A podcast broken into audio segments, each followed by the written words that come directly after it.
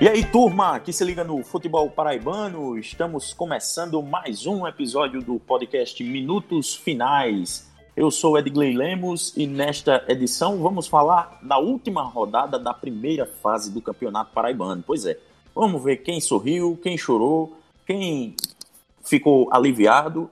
Vamos dar uma passeada geral pela décima rodada do estadual que rolou nessa terça-feira, na noite dessa terça-feira, e ocupou é, boa parte da noite. É, os jogos iniciaram às 8h15 e tivemos é, todas as, as cinco partidas movimentando bastante a tabela de classificação. Como sempre, estou ao lado, porém separado, em ca cada um em suas casas. É, estou ao lado de Ellison Silva e Pedro Alves. Companheiros, sejam bem-vindos. Saudações, Edgley, pessoal que escuta aí o Minutos Finais. Temos as semifinais definidas, temos o segundo rebaixado também já decretado desse campeonato paraibano, que para encerrar com chave de ouro a primeira fase, teve jogo com mando invertido na véspera da partida, o time visitante jogando na casa do adversário, com, com transmissão da TV do adversário e perdendo essa partida por 5 a 0 que é para coroar essa organização de campeonato paraibano. E tivemos também o, o time com o melhor futebol, que foi o Atlético de Cajazeiras, ficando de fora das semifinais do mata-mata desse estadual. Pois é, e eu esqueci, esqueci de, de chamar também é, Dona Marisa e Januário, né? Acho que talvez por isso eles tenham reclamado comigo aí ao fundo quando você falava. A gente tá gravando cedo na, quinta, na, na quarta-feira, né? Então cedo era de passarinho cantar, então tá, tá, a turma tá com toda aqui. Não, tá, não tem problema nenhum. Eles, o canto deles é, é bonito. Diferente do, de, de, um povo aí que acha que canta, mas não, não sabe de nada. Mas quem não canta, mas sabe dançar muito é Pedro Alves. Pedro Alves, muito, muito prazer estar novamente com você em mais uma edição. Seja bem-vindo, companheiro. Um abraço, Edgley, abraço, Ellison. Um abraço também para os ouvintes e as ouvintes da, do Minutos Finais. Rapaz, essa é nova aí, viu? Que eu sei dançar. A única coisa que eu sei dançar mais ou menos é frevo. Você bota uns muito embriagado. Você bota uns vídeos de vez em quando aí no, no Stories, a turma lhe marca aí. Ai, meu Deus, maravilha, maravilha. Vamos falar do futebol também, né? Hoje, alguns dançaram, né? Alguns times. Dentro de campo, é, não tá empolgando, né? O campeonato, tecnicamente bem fraco. Mas não dá para negar que a última rodada, né? Nessa, nessa terça-feira, foi bem tensa, né? Bem nervosa para muitos times. Foi interessante nesse sentido. Futebol é emoção e teve essa emoção.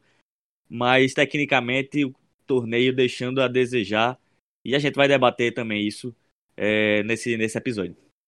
Pois é, a turma trabalhou forte, não no controle remoto, né? Mas com o advento desse, da, da MP é, do Flamengo, né? Que a gente apelidou assim, e o, a possibilidade dos clubes transmitirem as partidas pelos seus próprios canais, suas próprias plataformas, é, tivemos uma variedade enorme de, de, de canais por onde assistir às partidas. Então a turma trabalhou forte no F5, no, no, na, no Alt Tab, enfim, através do computador a turma é, ficou ligada na, na, na, na, rodada inteira.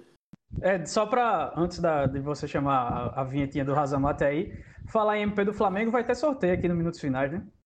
Exatamente, exatamente. Pois é, já estava me esquecendo, mas fica aí, fica aí para privilegiar o pessoal que escuta de fato o programa. Daqui a pouco a gente, a gente traz essa novidade aí do sorteio. Fiquem ligadinhos aí. Depois da, da vinheta, né, como o Edson já adiantou, a gente vai trazer as análises da rodada, os palpites de quem avança também para a final. E aí você fica ligado depois da vinheta aí da banda Razamar. Podcast Minutos Finais é a nova casa de discussão do futebol paraibano. Você pode ouvir onde e quando quiser. Basta ir no Spotify, Deezer, YouTube ou no site minutosfinais.com.br para ficar muito bem informado com as melhores opiniões sobre o futebol paraibano.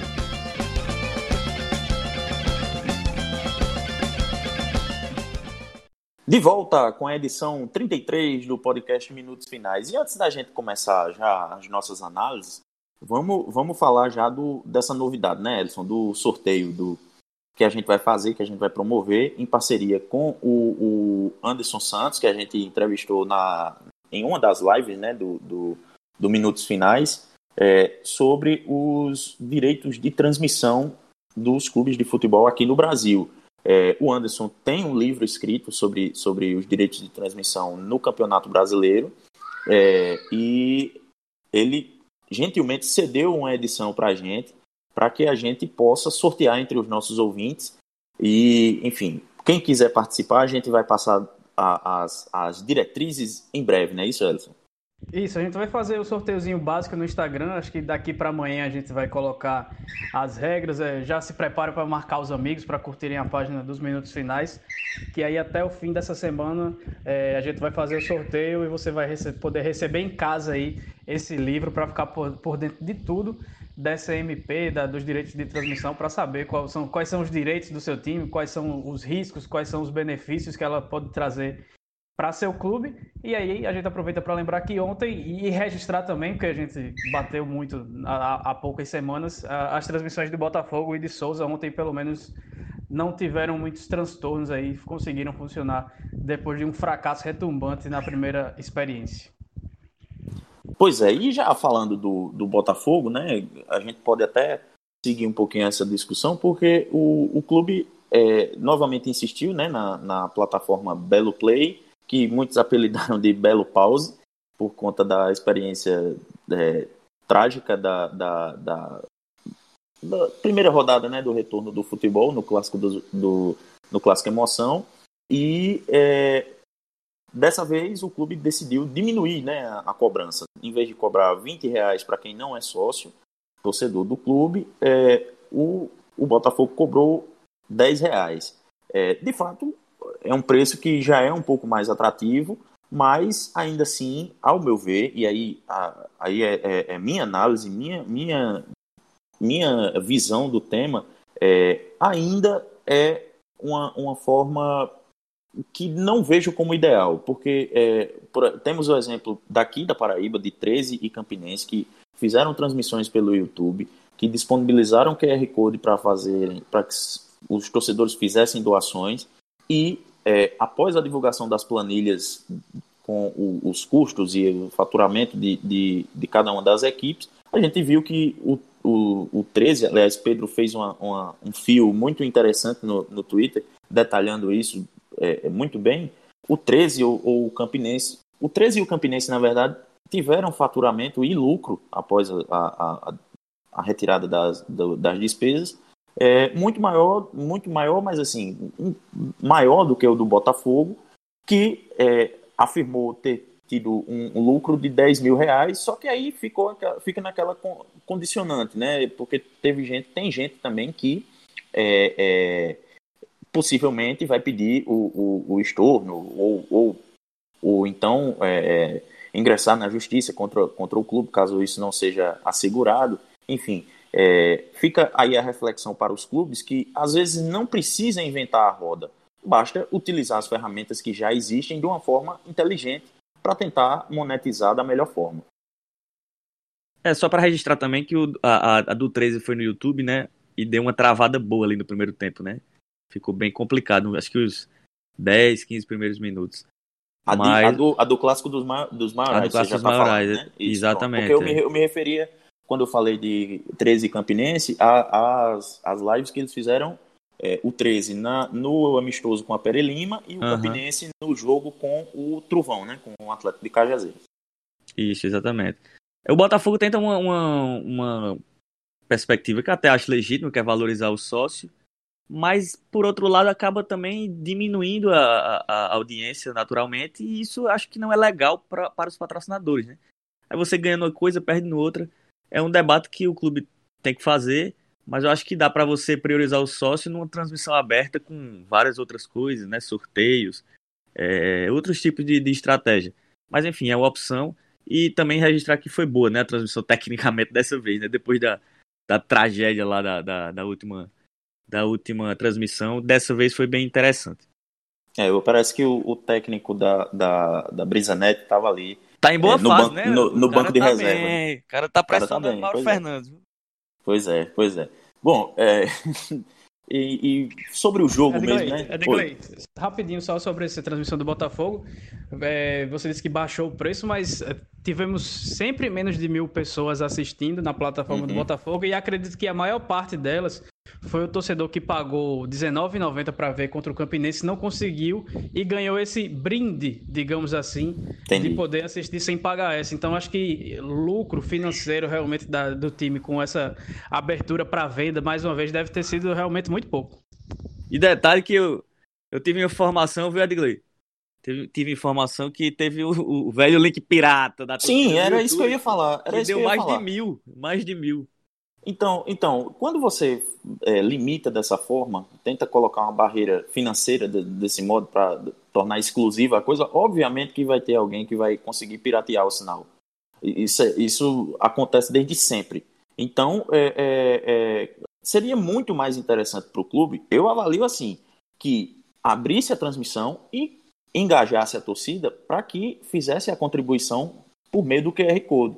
Bom, mas é, eu entendo muito pouco de marketing, as pessoas que entendem de marketing e de, de fazer dinheiro certamente estão no clube e, e podem contribuir muito mais com a direção do clube. Falando agora da, da bola rolando, né, do, do Botafogo e CSP, é, o que é que a gente pode destacar desse, desse jogo? Que é, o Botafogo venceu, mas não convenceu? É isso, companheiros? Olha, é... a partida foi bem ruim do Botafogo, viu? Para mim foi um detalhe, o detalhe do futebol. Não tem o detalhe do futebol que fez o Botafogo não subir de divisão em 2018? Ali foi o detalhe do futebol. É, o Botafogo fez uma partida boa, defensivamente excelente naquele duelo contra o Botafogo de Ribeirão Preto. Criou algumas chances, é, controlou muito, em muitos momentos a partida, mas no último minuto teve aquele gol do Caio Dantas.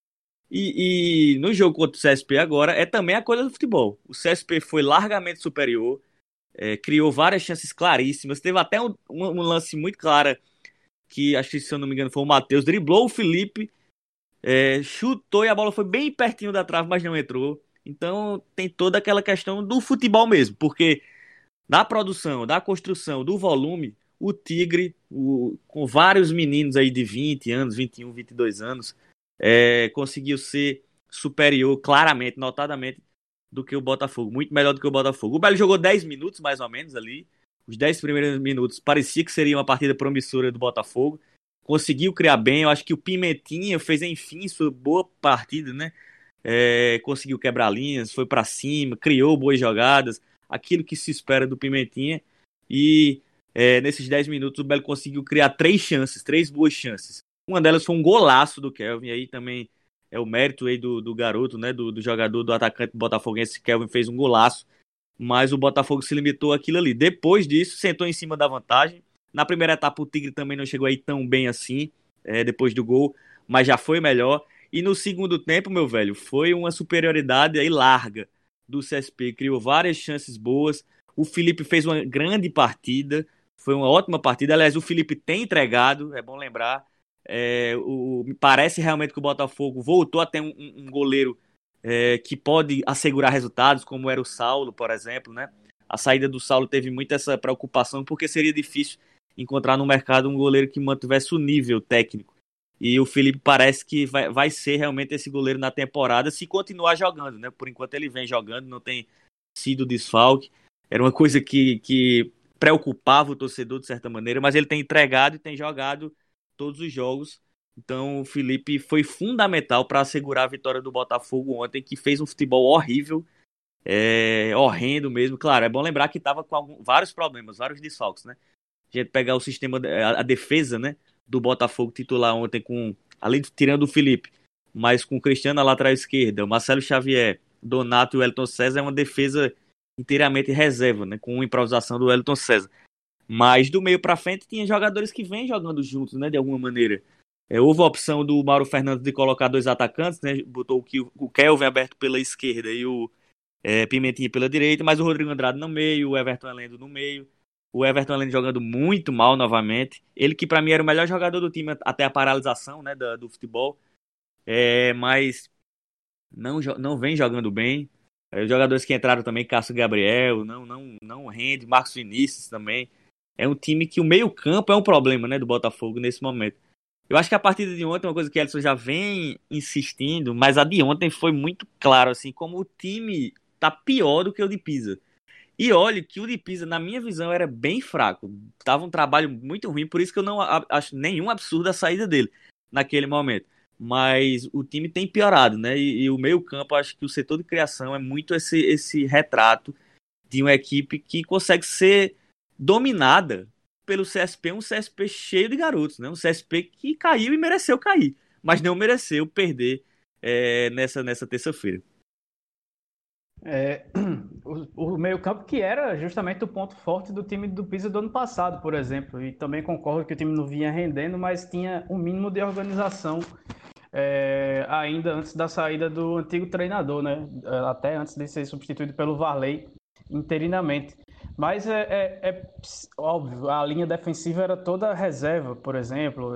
Teve muita mudança no ataque, mas eu acho que é, concordo que existem atenuantes, sempre tem atenuantes para alguns insucessos ou fracas exibições, como foi o caso, até porque conseguiu ganhar ontem. Mas se a gente pegar a temporada do Botafogo como um todo, e aí acho que extrapola a, a, a questão do mau desempenho em campo, extrapolam as quatro linhas, porque tirando os 20 primeiros minutos do jogo da estreia contra o São Paulo Cristal, que o Botafogo fez 2 a 0 rapidinho e aí pôde sentar em cima da vantagem, estava fora de ritmo e tudo mais. O Botafogo dificilmente teve 10, 15 minutos que conseguisse empolgar durante todos os outros jogos da temporada. E aí tem crítica à arbitragem, aí tinha o time de Pisa que não tinha vontade, que era o treinador que não tinha comando, e não sei o quê. Entrou o Varley, conseguiu uma vitória por 4 a, a 1 contra o Nacional de Patos. Ô, ô, ô Elson, só rápido, mas foi. esse jogo do Varley eu acho que foi o melhor, né, do Botafogo, assim, no Paraibano, pelo menos. Sim, sim. Aí teve esse jogo do Varley que parecia ser um respiro, que aí era a saída do Pisa mesmo que ia, que ia voltar a, a, a fazer com, com que o time rendesse. E aí depois da parada já volta depois com arbitragem, voltou, aí é o time do empate e tudo mais. E eu acho que isso aí, é, essa, esse fraco desempenho dentro de campo durante toda a temporada, acaba sendo um reflexo de uma administração que anda meio perdida, de um planejamento mal feito na construção do elenco, de uma manutenção de treinador sem respaldo para que ele trabalhasse, de uma troca visando apenas o salário baixo que mais baixo que certamente não é baixo em comparação com a maior parte da sociedade brasileira, mas que para os padrões que o Botafogo vinha almejando para um salário um pouco mais baixo. Então, falta convicções, é muita gente mandando, é o planejamento equivocado. E isso aí não tem como não refletir em campo, porque é, é realmente uma bagunça total e eu acho que até outubro se não houver uma mudança de mentalidade, alguém chega e bate o pé, ó, aqui vai ser desse jeito e vai ser assim agora, quem vai mandar sou eu. Não que vá fazer uma administração centralizada, por exemplo, como acontece no Souza, que é o Deone Abrantes que manda em, em, absolutamente tudo lá. Mas de, de ter um, um, seu núcleo fechado, de saber quem é que vai tomar as decisões e, e assumir a responsabilidade por elas, porque não adianta você trazer um treinador sem convicção e dizer que ele não que ele custa pouco, que não tem multa e que se a torcida pedir a cabeça dele não tem problema para demitir. Aí você é um prestígio que você não dá ao treinador nem no momento de sua chegada.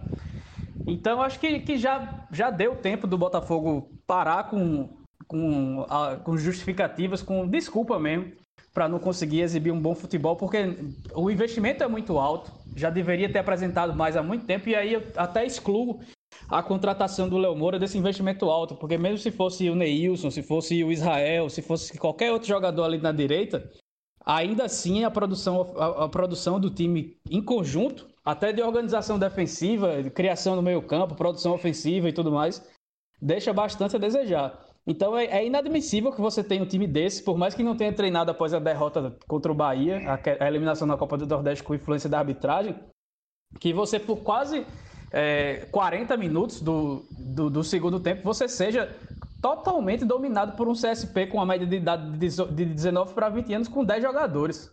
Isso aí não passa, acho que não o mais apaixonado do Botafoguense, aquele que xinga nas redes sociais por qualquer coisa que você fale contra o time dele, eu acho que ele não achou isso aceitável, por mais que ele tenha ido lhe xingar depois do jogo se você fez alguma crítica. Mas é realmente uma coisa que beira o constrangedor a atuação do Botafogo, com exceção do Felipe. Se, se o grupo de jogadores não quis dividir o bicho é, pela, classificação, pela classificação na Copa do Nordeste semana passada, se teve bicho ontem para classificação na, no Campeonato Paraibano, pode dar todo para o Felipe, porque é, a classificação e a vitória foi, foi toda nas costas dele.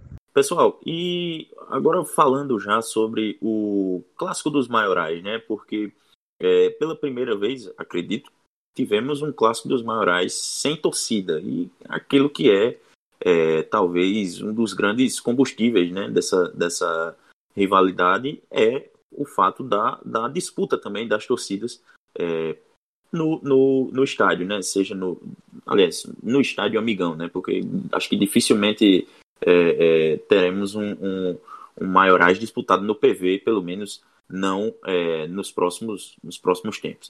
Mas uh, sobre sobre essa partida, é, acho que dá para a gente falar como foi horrível a arbitragem do Wagner Hellway, né? Ele conseguiu fazer, fazer um, um, show de horrores é, é, na noite dessa terça-feira lá no estádio Amigão e prejudicou, né? Digamos assim, a, o andamento do, do, de um clássico que, que poderia ter sido é, bem mais é, vistoso, né? Digamos assim. Apesar de que futebol, o futebol apresentado pelas equipes nesse retorno ao futebol, não acredito que seja vistoso. É, eu queria falar um pouco do Rio antes do Ellison falar do jogo. É, o Rio é, um, é um, um, um, árbitro com certa moral, né, no, a nível nacional. Era FIFA até pouco tempo, o que me muito surpreende, porque eu não consigo compreender é, ele ter chegado nesse nível aí. É, na minha visão, é um. E aí eu tô falando do profissional, não tô analisando a pessoa. É uma análise técnica da coisa. É, um, um árbitro, para mim, muito fraco. Faz um paraibano horrível, muito ruim mesmo. Parece que ele não, ele não, não, não respeita a partida, sabe? As partidas. É, qualquer coisa que acontece é cartão, não tem diálogo, não tem condução de jogo. O árbitro tem que conduzir o jogo, conduzir as partidas. Isso não quer dizer que não é para dar cartão quando for necessário, quando for justo. É claro que tem que ter pulso também. Mas o Rio ele, com ele não tem conversa. Qualquer jogada é cartão. A média de cartões dele é normalmente 6, 7, 8 é, cartões amarelos por duelo. É, sempre tem um vermelho. O lance aí do, do, do Gilmar né, e do Alex Maranhão, para mim foi um absurdo. É, é, o tipo de lance que qualquer comissão de arbitragem vai ver isso e vai punir o árbitro, portanto, tirar ele da, da reta final.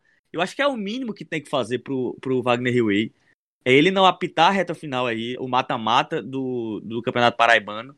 O que eu acho muito difícil, porque ele, é, ele é o árbitro de. Não é só o árbitro de confiança, é o de mais confiança da, da comissão. Ele tem prestígio, né? Com, com Arthur, Muito prestígio. É.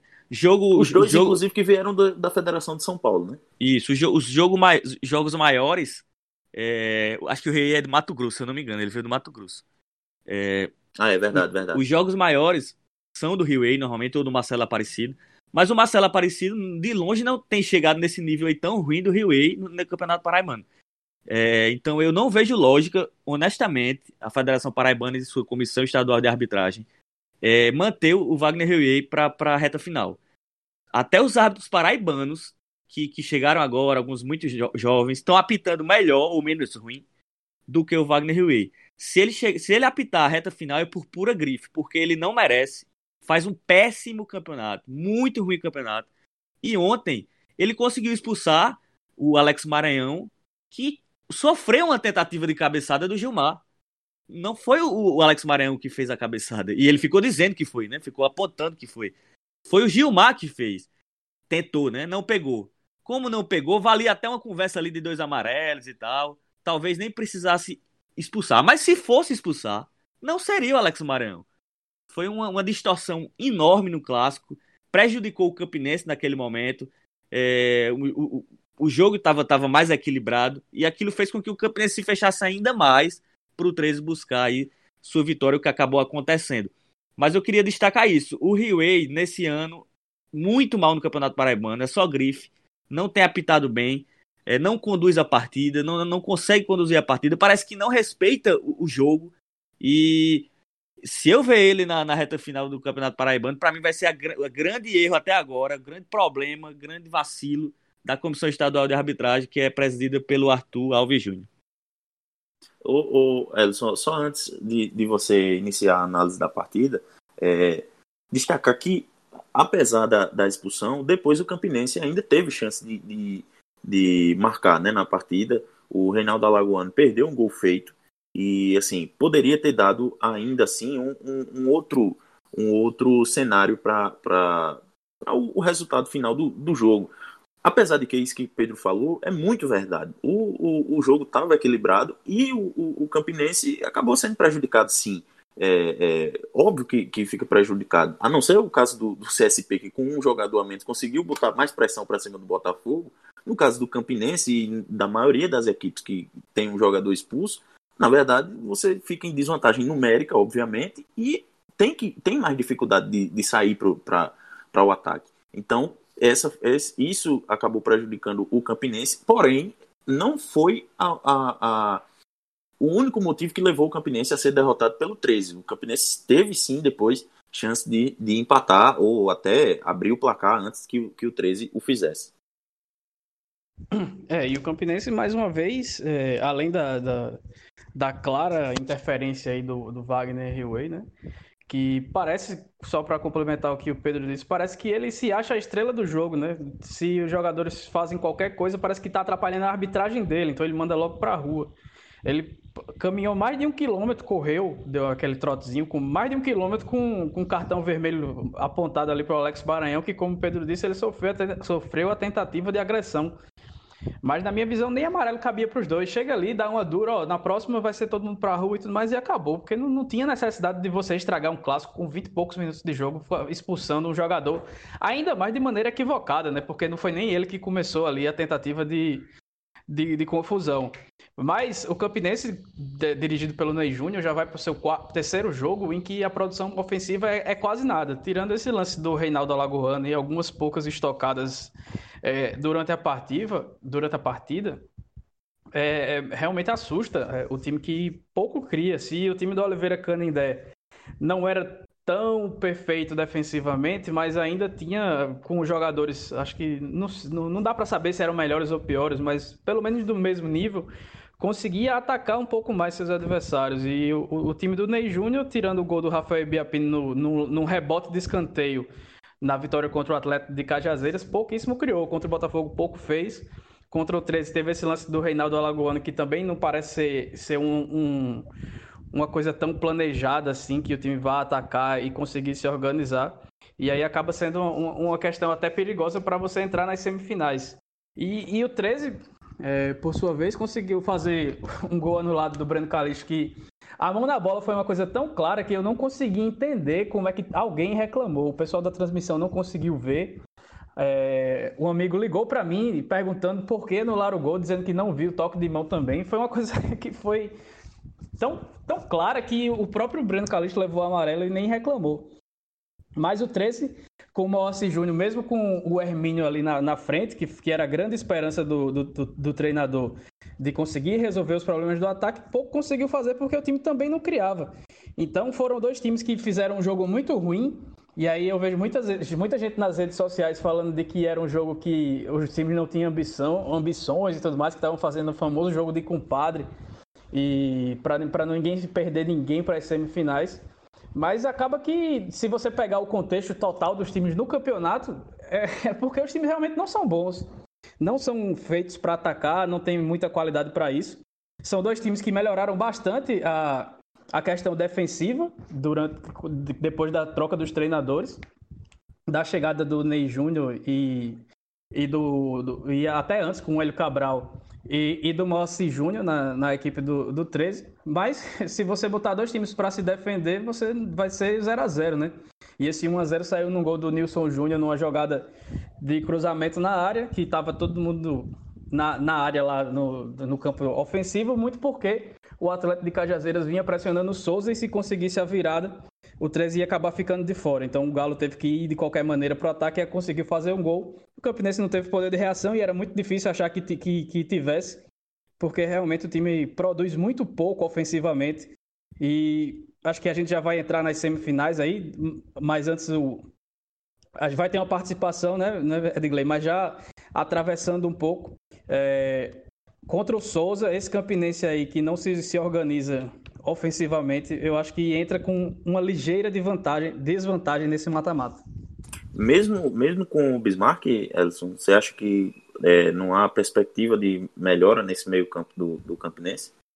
O Bismarck fez um jogo muito apagado nessa sua reestreia, né? No começo do jogo ele bate, chutou de fora da área e acabou fazendo o Jefferson é, ter que defender uma bola, mas produziu pouco, ainda está sem ritmo e tudo mais, mas ainda assim eu acho que não é questão nem de, de ser um jogador que vai resolver, é toda uma questão organizacional mesmo no meio campo, que uhum. não é feito para criar, até porque é, com, a, com o próprio El Cabral e foi mantido agora com, com o Ney Júnior, você está jogando com três volantes e, e e, e, você perde muito da, da, do poder de criação, porque dois volantes desses são o Peu e o Robertinho, que pouco chega ao ataque também. Então, é. você não, não, não é um, um, volante mais fixo e dois que saem. São pelo menos dois que praticamente não participam da, da, da construção ofensiva do jogo. Agora, o Campinense vai ter um, um, um reforço importante também para o mata-mata, que é a volta do Rafael Ibiapino, que cumpriu suspensão ontem, o artilheiro do Campeonato Paraibano. Bom, é, vamos chamar aí a participação do nosso companheiro Vitor Oliveira, que ele é. Sou contra, viu? Sou contra a participação dele, mas. é uma participação viral, né? Do, do Vitola Vírus. Amigo, me diga aí, o que é que você viu do, do Campinense e do 13, do 13 do Campinense nesse clássico dos maiorais? E aí, meus amigos, um grande abraço para vocês. A noite dessa terça-feira foi de clássico dos maiorais em Campina Grande, com o 13 precisando vencer para consumar a sua classificação no grupo A sem depender de ninguém, enquanto o Campinense já classificado queria apenas assegurar a sua primeira colocação no grupo B do Campeonato Paraibano. E mesmo com essa tranquilidade prévia, foi o Campinense quem buscou manter a posse de bola nos primeiros minutos, ditar as rédeas da partida, agora sob o comando de Ney Júnior. Os jogadores se mostravam tranquilos demais, tocavam bem a bola, encurtavam bem os espaços do 13. O primeiro tempo, na verdade, foi bem produtivo ofensivamente por parte das duas equipes, tanto que a melhor chance criada só aconteceu aos 36 minutos, em um cruzamento do Léo Pereira, que pôs a bola na cabeça do Bruno Mota, que por sua vez cabeceou um tanto sem jeito e mandou a bola para fora sem muito perigo para o goleiro Rodrigo Dias. O protagonismo mesmo ficou por conta da expulsão do Alex Maranhão, protagonismo digo do primeiro tempo, pela expulsão do Alex Maranhão por parte do Wagner Riway, na minha opinião, muito equivocada. Isso porque o Alex Maranhão e o Gilmar se estranharam né, na risca da linha lateral no campo defensivo do Campinense. E o Gilmar, que tentou de fato acertar o Alex Maranhão, ainda assim de forma muito inofensiva. Acredito que uma conversa do árbitro, já que foi o primeiro lance polêmico na partida, o primeiro, o primeiro princípio de confusão, digamos assim, uma conversa do Wagner Rui com os dois jogadores poderia esfriar os ânimos foi adverter um jogador. O jogador que deveria ser advertido, na minha opinião, e pelo que mostra as imagens da partida, seria o Gilmar. Só que ele acabou invertendo um cartão vermelho e apresentou é, a advertência né, para o Alex Maranhão, que foi expulso, deixou o Campinense aos 24 minutos do primeiro tempo com um jogador a menos. O segundo tempo já foi um pouco diferente. O 13 de fato colocou as cartas na mesa, a bola no chão e, mesmo sem tanta organização ofensiva, tomou as rédeas da partida. As entradas de Vinícius Barba e Dedé deram mais qualidade, digamos assim, à equipe no campo ofensivo. O goleiro Rodrigo Dias da Raposa fez ao menos três defesas muito difíceis que interviram uma, uma abertura de placar para o 13, que aconteceu aos 36 minutos, em um lance em que o Alexandre Santana colocou a bola na cabeça do Nilson Júnior Lá no segundo pau, o jogador conseguiu a antecipação em cima do Caio Breno, que substituiu o, o, o Aleph no primeiro tempo por conta da expulsão do Alex Maranhão. E aí o Nilson Júnior testou a bola no canto do goleiro Rodrigo Dias, que nada pôde fazer. 13 Campinense, Souza e Botafogo classificados. Difícil saber quem mostra um futebol menos limitado. Se fosse para apostar, eu daria um voto de confiança ao Dinossauro, que parece chegar forte, com bons jogadores e mostrando muita convicção de que quer conquistar um tricampeonato.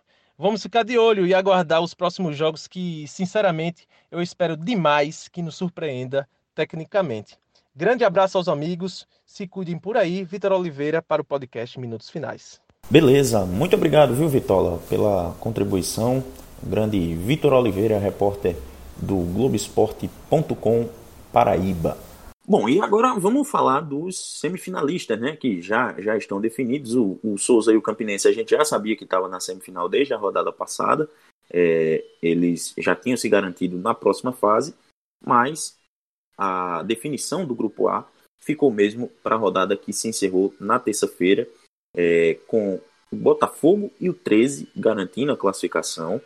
O Atlético de Cajazeiras, que liderou praticamente o campeonato inteiro, o, o grupo A, acaba ficando de fora por conta do, dos tropeços na, nessas últimas rodadas.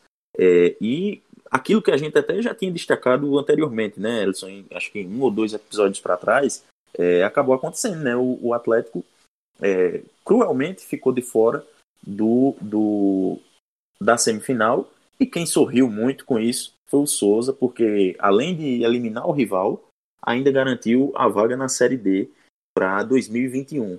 Então, o Atlético, se quiser ter calendário para 2021, após o Paraibano, vai ter que torcer muito pela, pela Raposa, ou então ele próprio é, garantir o acesso à Série C é, na Série D desse ano.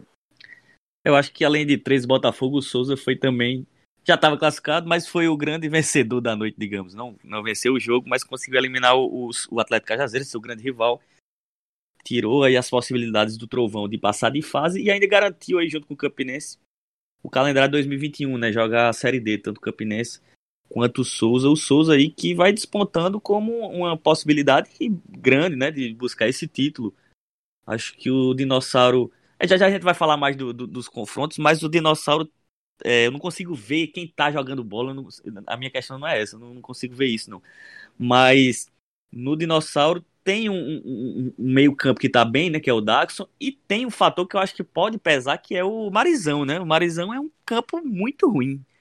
Então. É um campo hostil, ainda que sem, que sem isso. torcida, né? Muito, muito ruim o, o terreno e o dinossauro ele, ele tá mais acostumado com isso. Então pode ser um fator determinante aí nesse momento. E sobre o Atlético, eu acho que foi uma. Eu não, não, não julgo como injustiça, mas talvez crueldade, né? O Atlético também não jogou essa bola toda nesse ano, mas foi melhor do que 13 e Botafogo. Fez partidas melhores, né?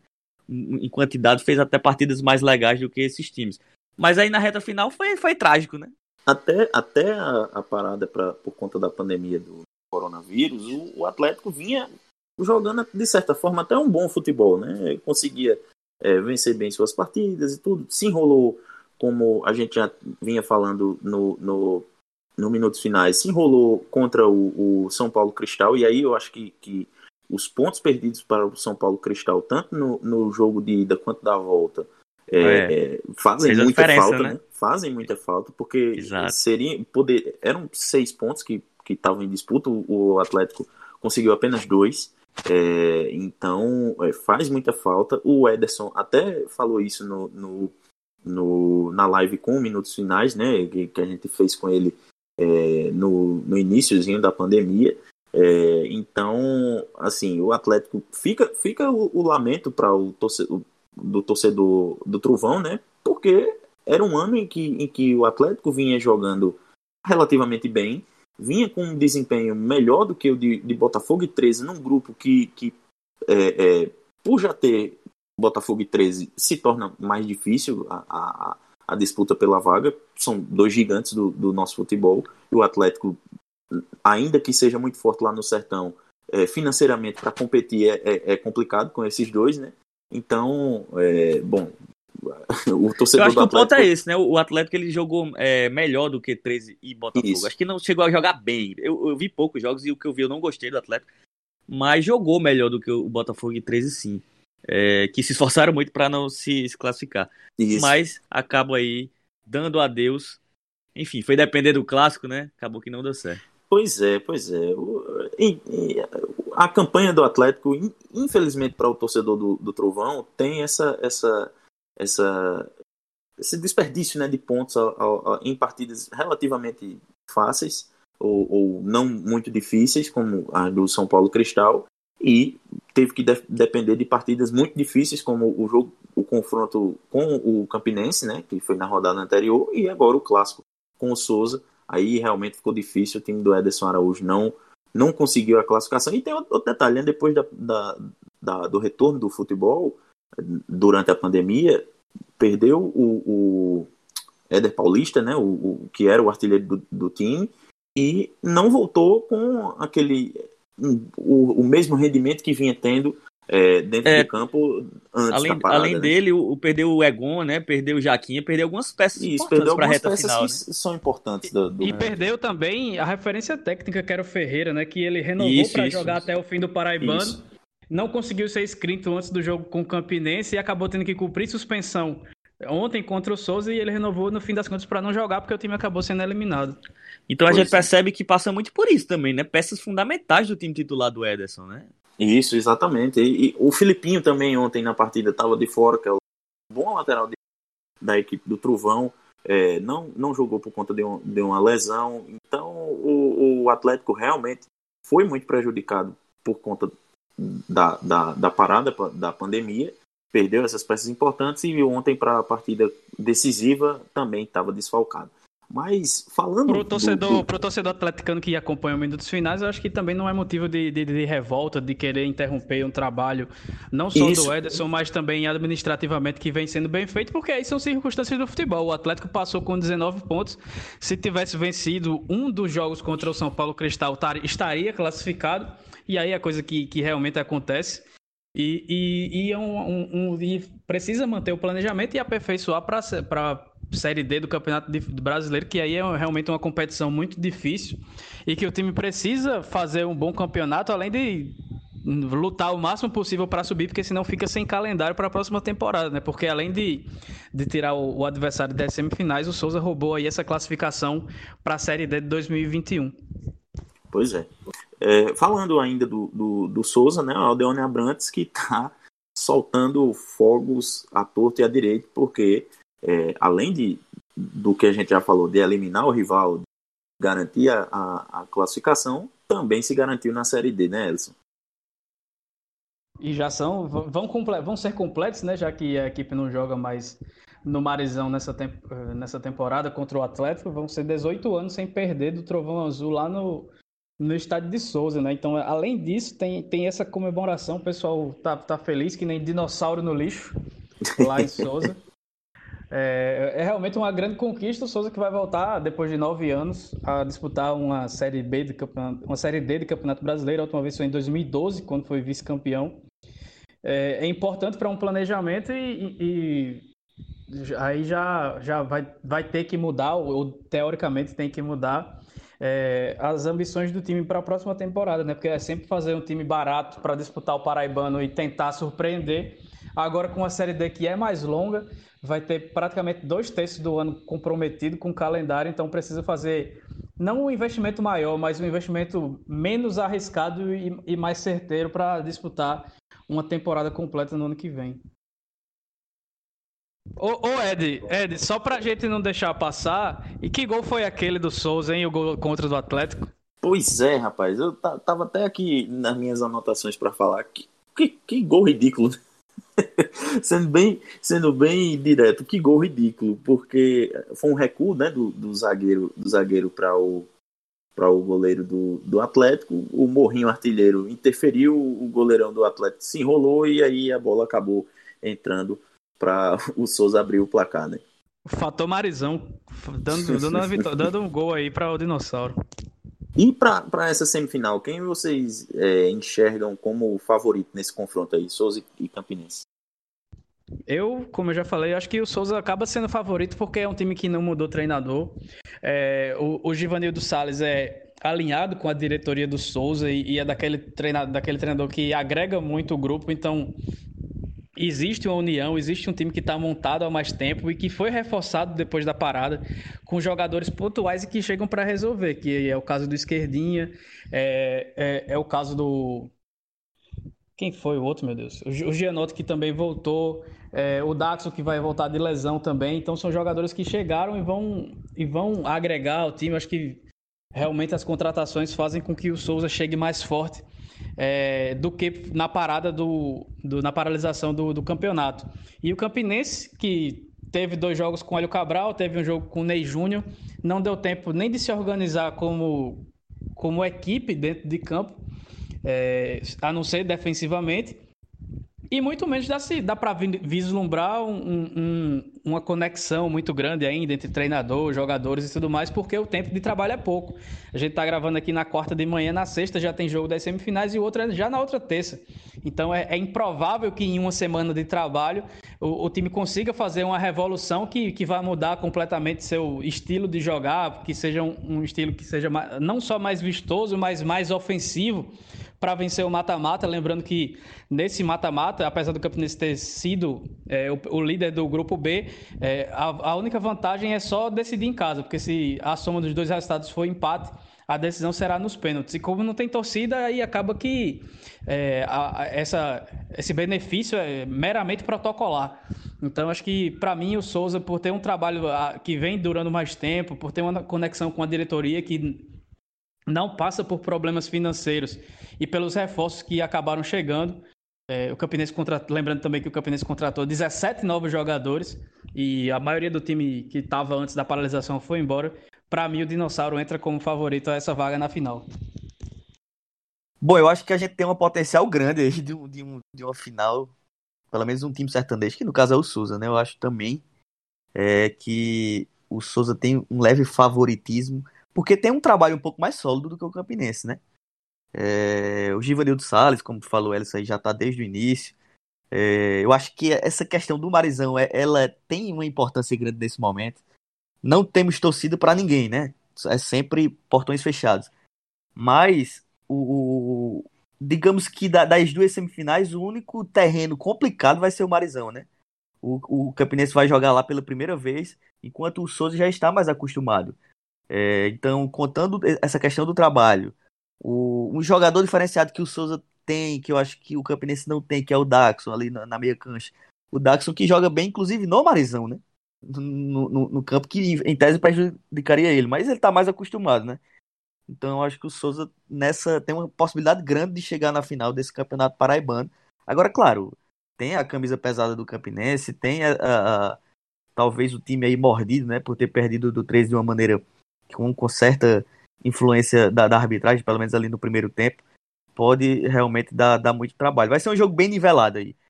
É, no caso do 13 e Botafogo, também acho que vai ser nivelado, mas assim, eu não consigo ver, honestamente, um favorito, viu? É, são dois times jogando mal, dois times que fiz, se esforçaram muito para não passar de fase, é, duas equipes que estão devendo ao seu torcedor vão ser jogos é, em dois gramados, estádios, em condições bem parecidas, né? Acho que vai se diluir bastante essa ideia de jogar fora, do 13 decide em casa. Acho que não tem muito, muito problema em relação a isso. Então acho que está bem aberto aí é, nesse confronto. No outro também, evidentemente, mas nesse, é, embora o Botafogo tenha, em tese deveria ter uma obrigação de favoritismo, né? Porque tem investimento maior, tem jogadores melhores do que o 13, acho que tem sim, isso dá para dizer tranquilamente mas está devendo bastante. E o Galo vem de uma vitória no clássico, né? Talvez chegue de uma maneira mais confiante, de certa maneira, para essa semifinal. Então acho que está muito aberto, viu? Tudo muito aberto. Pode ganhar qualquer, é, qualquer time aí, pode ganhar esse campeonato. É diferente de outros campeonatos nos últimos anos que a gente viu um, certo favoritismo no Botafogo, né? De, de, imaginar que o Botafogo seria campeão, de que a obrigação estaria muito nele, é, inclusive pelo que estava apresentando em relação aos outros. Mas nesse não, acho que está muito aberto teremos aí uma, uma, um campeonato que uma reta final que não talvez não seja boa tecnicamente, ou pelo menos não se espera isso, mas que deixa a todos os torcedores aí a esperança de ser campeão. Bom, é, e, e, os palpites de dos finalistas, vocês arriscam? Eu tenho o meu palpite, eu acho que vai dar clássico dos Maiorais. Eita. Não, não sei, acho que não dá para arriscar é, nesse momento, porque, como o Pedro falou, 13 e Botafogo são dois times que brigaram para não se classificar. A verdade é essa. O Botafogo tem a vantagem do. tem um investimento maior e tem a vantagem de uma certa estabilidade financeira, coisa que o 13 não tem. Por exemplo, se os jogadores quiserem um gás extra financeiro, o 13 não vai ter. dificilmente vai ter como oferecer né, nesse, nesse momento. Então, mas eu vejo esse confronto bastante aberto e, como falei, pelo, pelo, favor, pelo trabalho mais longo e mais com uma sinestesia maior entre jogadores, comissão e diretoria, acho que o Souza tem um, uma ligeira vantagem é, no outro confronto. Mas aí, se fosse para apostar agora, agora, agora, Só para não ficar em cima do muro, eu apostaria em Souza e Botafogo na final. E aí, Pedro Alves? Em quem você aposta para. Pra... Vocês querem que eu saia do muro mesmo, é? Com certeza. Rapaz, eu boto o Souza assim com, com realmente, eu, eu, concordo com isso. Agora no outro, meu velho, eu não faço a mínima ideia.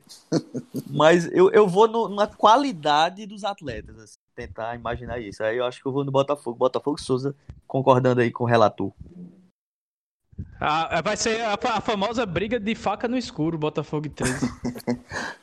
Mas tentando é, desenvolver meu pensamento, o, o, eu acho que o, o, o Campinense apesar de estar tá num momento pior do que o do Souza, é, pelo fato do, do jogo, do, do confronto em caso de empate é, ser decidido nos pênaltis, acho que isso deixa uma, uma margem bem grande para ser definido. Então, é, é, o, o Souza realmente está no, no, melhor momento, mas pode ser que o Campinense, é, nesse confronto, é, é, possa, sei lá, encontrar seu brilho, né? Como o Ellison falou, pode vir mordido por conta da derrota para o 13 é, e tentando se provar diante de um adversário difícil, como é o Souza, mas é, que também abre possibilidade para o Campinense mostrar que ainda tem força, né? apesar dos milhares, milhões, na verdade, né? milhões de problemas financeiros. Na, na outra semifinal, é, aí fica por, por, como,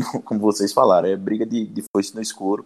É, não vejo um favorito, mas é, como eu tenho que apostar, aposto que o 13, por ter um, um, um trabalho é, com o Moacir Júnior, que é, já vem com uma, um pouco mais de tempo que o, que o Mauro Fernandes, da equipe, é, acredito que nesses jogos ele pode até ajustar a equipe melhor do que o Mauro, que vem mostrando que não que não está conseguindo dar um jeito nesse, nesse time do Botafogo. Venceu o, o CSP, mas como falei, não convenceu.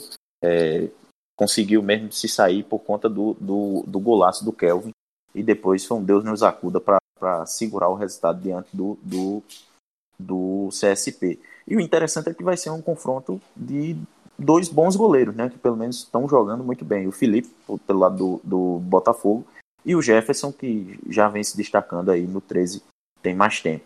O, o jogo é na, na sexta, né? A ida da semifinal na sexta-feira, né? Sexta-feira, a ida é Souza e Campinense no Marizão, às 20 horas e 15 minutos, e Botafogo e 13 no Almeidão, é, às 21h30. Esse que vai ser o jogo da TV Tambaú, né? Vai ser transmitido ao vivo para todo o estado.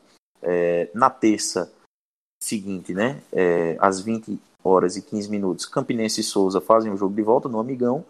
E na quarta-feira, no dia seguinte, o 13 recebe o Botafogo às 21h30. Eu não sei se esse jogo já tem local definido, se vai ser no, no Amigão, se vai ser no PV.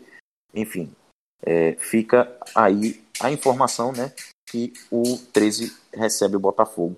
Às 21h30, jogo que também vai ser transmitido. Né? As finais ficaram definidas para o dia 8 o, o, o outro sábado né, da próxima semana e o, dia, e o dia 15 também da outra semana, fatalmente invadindo a Série C. É, a, FF está confiante de que se pelo menos três. É, enfim, vai ter um, jogador, um time da Série C, né?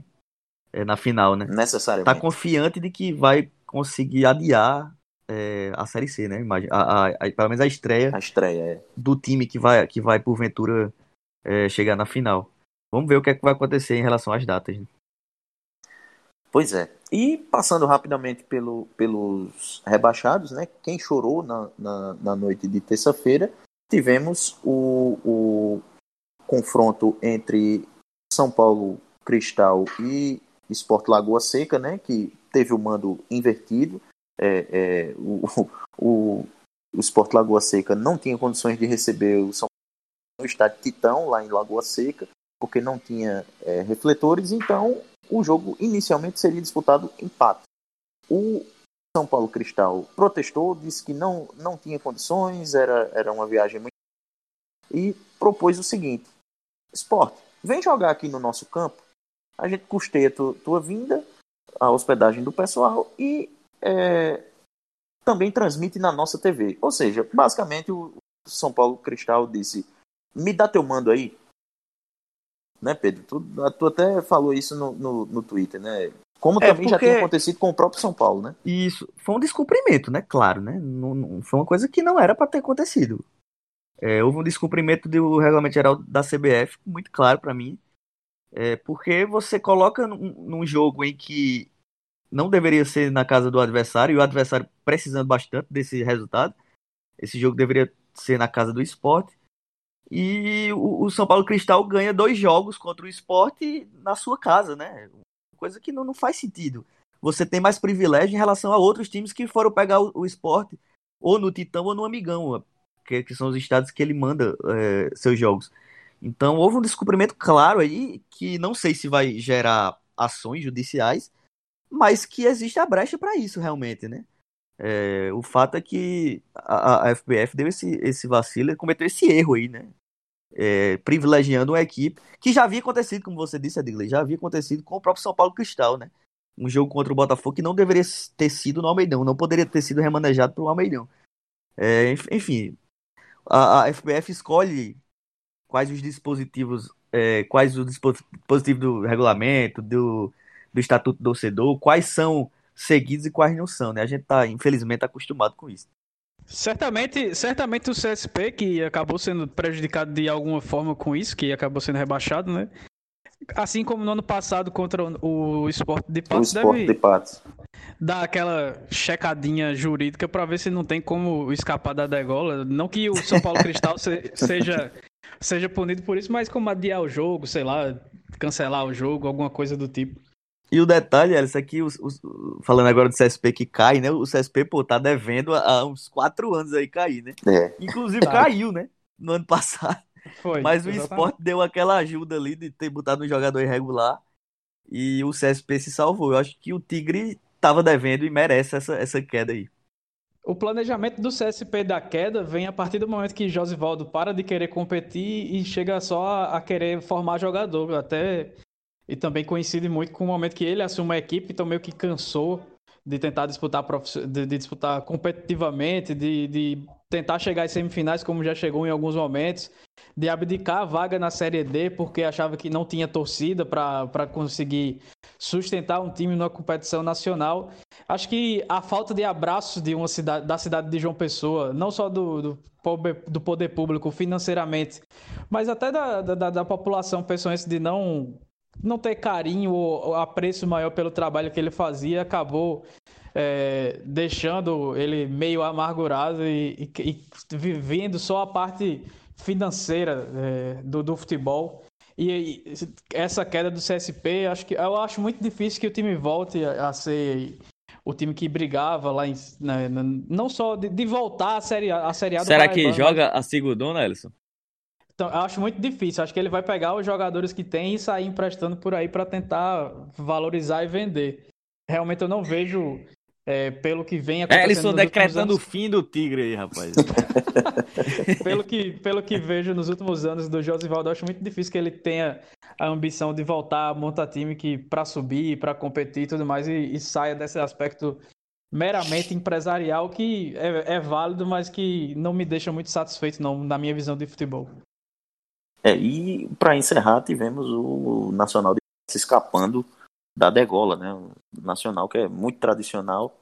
é, Rapaz, aí foi acabou- por pouco, viu? foi por pouco, foi por Quase, quase 90 minutos o, o CSP tava escapando e o Nacional caindo, né?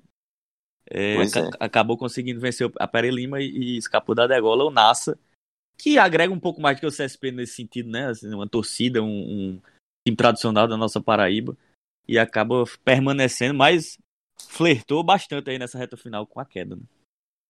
Pois é, pois é, rapaz. Ah, pro, pro, pro ano que vem ainda vamos ter, né? Ou não. E o Celso segunda- escapando do rebaixamento, hein? Celso Mais um. Oliveira. Deu certo, deu certo. Eu só acho É o- um, um investimento muito alto do Nacional para ganhar um jogo do, da do, do, do Sub-19 da Pere Lima e escapar do rebaixamento, mas o objetivo foi alcançado, né? Pois é. Se tem alguns treinadores que são conhecidos como reis da, da- do acesso, né? O Celso, aqui na Paraíba, pelo menos, é o rei da permanência. Segurou o 13 ano passado na Série C e no Paraibano já era ele, não, né? Ainda não. Não, não. É, e, e, e esse ano segura o Nacional é, no, na primeira divisão. Bom, pessoal, acho que a gente já pode se encaminhar para o final né, do, de, dessa edição do Minutos Finais. É, agradecer a todo mundo que ouviu. Lembrar do, do, do, nosso sorteio do livro do Anderson Santos, do Baião de 2. É, os direitos de transmissão. A gente pode concorrer, é? Não. A, a, Você... comissão, a, comissão, organizadora vetou nossa participação. Ah, rapaz. É. Que é essa comissão? Onde é que eu, onde é que eu recorro? Não tem recurso não, porque você, você já tem o livro, inclusive. É, é verdade. Vale a pena demais o torcedor aí fazer a, a fezinha para buscar esse livro, que é muito interessante. Ou mesmo que não consiga, não consiga é, por meio do, do sorteio, vale também o investimento. É, só falar com, com o Anderson por, pelo, pelo, pelo Twitter e tudo, que ele passa os canais por onde é possível adquirir o livro. Bom, é, Elson, passa aí as, as redes sociais rapidinho. A gente tá no Twitter e no Instagram Minutos Underline Finais, no facebook.com.br pod Minutos Finais. E para ouvir a gente, a gente tá no Spotify, no Deezer, no Apple Podcast, no Google Podcast, no site podminutosfinais.com.br e também estamos no YouTube, Edgley. Massa. No YouTube, é, para o pessoal que gosta de nos acompanhar por lá, estamos com alguns problemas técnicos nas últimas na última semana. Estamos tentando resolver, mas em breve a gente deve ter o retorno dos episódios por lá. Por enquanto, só para quem nos escuta nos, nos agregadores. É, mas. É, ou, gente... no site também, que é de graça. Ou no site também, que é de graça. A gente não cobra, ao contrário de, de alguns times, para que você consuma o nosso conteúdo. É, fica, fica aí o um abraço para todo mundo que nos ouviu. É, um desejo de uma boa semana, porque sexta-feira teremos, teremos rodada novamente. No sábado, provavelmente, teremos episódio abordando e passando novamente pela rodada da, de ida da semifinal do Campeonato Paraibano. É isso aí, pessoal. Um abraço, valeu!